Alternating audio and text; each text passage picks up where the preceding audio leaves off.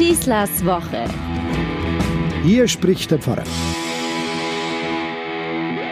War das eine eindrucksvolle Szene im Jahre 1517, als ein gewisser Martin Luther seine 95 Thesen an die Türen der Schlosskirche zu Wittenberg nagelte. Er forderte dringend notwendige Reformen für die Kirche, die sofortige Einstellung der eklatanten Missstände und eine menschengerechte Verkündigung. Bis heute ist dieses Bild seit 500 Jahren präsent bei uns.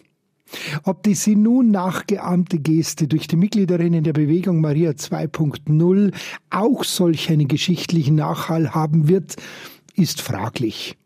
Die Aktion jedenfalls war bewusst gewählt, marketingmäßig sehr geschickt gemacht und landete in allen Nachrichtensendungen. Deshalb wünsche ich mir, dass alle, und zwar Befürworter wie Kritiker dieser Aktion, jetzt nicht nur beim äußeren Bild stehen bleiben. Das würde den eigentlichen Anliegen dieser Frau nicht gerecht werden. Denn sie treten schon lange für die geforderten Reformen ein, die die Kirche braucht und nicht erst seit diesen letzten Wochen. Sie haben schon oft in öffentlichen Räumen, vor Domen, bei Versammlungen unserer Bischöfe sich deutlich zu erkennen gegeben, haben ihre Schilder aufgestellt und haben versucht, das Gespräch zu beginnen. Und es sind durch und durch positive Anliegen, die da angemahnt werden. Nur mal kurz zum Reinhören, wie diese sogenannten sieben Thesen von Maria 2.0 klingen. Es sind alle positive Ansätze. Sie fordern eine gerechte Kirche. Mann sein kann doch kein Sonderrecht sein. Sie fordern eine partizipative Kirche. Klerikalismus ist einfach nicht mehr zeitgemäß. Sie fordern eine glaubwürdige Kirche. Der respektvolle Umgang, Transparenz und vor allem der Einsatz gegen jegliche sexualisierte Gewalt ist dringend notwendig. Sie fordert eine bunte Kirche, das heißt eine Sexualmoral, die sich am christlichen Menschenbild orientiert, eine wertschätzende Haltung zum Ausdruck bringt und jede Sexualität anerkennt. Sie fordern eine lebensnahe Kirche, auch in zölibatärer Lebensweise, aber genauso eben in der verheirateten Lebensweise. Sie fordern eine Kirche, die verantwortungsvoll wirtschaftet, die keine dubiosen Finanzgeschäfte betreibt, sondern verantwortungsvoll das anvertraute Vermögen verwaltet und gestaltet.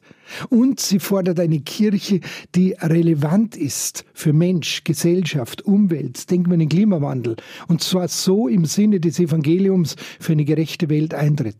Also jetzt mal ganz ehrlich, dagegen ist doch überhaupt nichts zu sagen.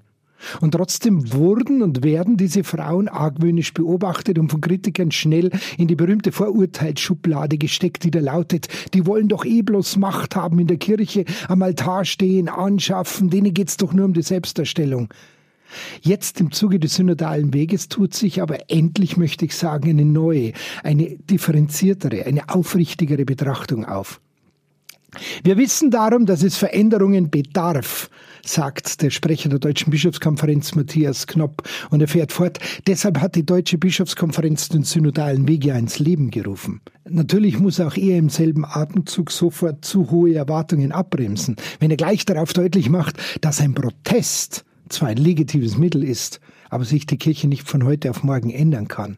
Ein guter und vom Vertrauen geprägter Dialog, das ist gewünscht. Das Gespräch mit dem Vatikan gehört aber natürlich dazu. Die Kirche in Deutschland werde bei Fragen von weltkirchlicher Relevanz keinen Sonderweg ohne Rom gehen können. Haha, da hängt es schon wieder, dieses Damoklesschwert über dem synodalen Weg und über den Synodalen, die da um echte Reformen ringen. Nein, es geht nicht um bloßen äußeren Protest, so wie damals übrigens auch nicht bei Martin Luther. Es geht um wirkliche Veränderung in der Kirche, damit diese eine Zukunft haben kann. So sehen die Reformerinnen sich auch nach den Berichten über eine Beobachtung durch den Vatikan zu Recht in ihrer Arbeit bestätigt. Das ist ein Ritterschlag, sagte die Mitbegründerin der Bewegung, die Münsteranerin Lisa Kötter. Es zeigt doch, dass wir wirklich einen Nerv getroffen haben. Dass die Forderungen Martin Luthers damals, die Reformation und die Spaltung in eine katholische und eine evangelische Kirche eingeläutet haben, das ist schlimm. Und sollte, so der Wunsch doch der allermeisten evangelischen und katholischen Christen, endlich nach diesen 500 Jahren überwunden werden. Das Zeichen dafür wäre eine wiedergewonnene Mahlgemeinschaft, ein gemeinsamer Gottesdienst mit gemeinsamem Mahl. Mensch, ich stelle mir das nur vor, das wäre so ein Fest. Aber auch jetzt ist bei den Skeptikern und Kritikern der Reformbewegung Maria 2.0 immer wieder sehr schnell von Kirchenspaltung die Rede. Es ist ein Gespenst, das da ständig aufgebaut wird, wenn Kritiker sich mit uns befassen, meint dazu Lisa Kötter aus Münster kurz vor der Thesenaktion an den Kirchentüren. Es heißt ja auch immer, Luther habe die Kirche gespalten, aber das stimmt doch gar nicht. Gespalten werden immer Dinge, die erstarrt sind. Elastische Dinge kann man nicht spalten. Was für ein wunderbares Bild von Kirche, denke ich mir. Elastisch, nicht erstarrt. So haben wir eine Zukunft als Kirche. Ich wünsche euch eine gute Woche und uns allen eine Kirche der Zukunft. Euer Pfarrer Schießler.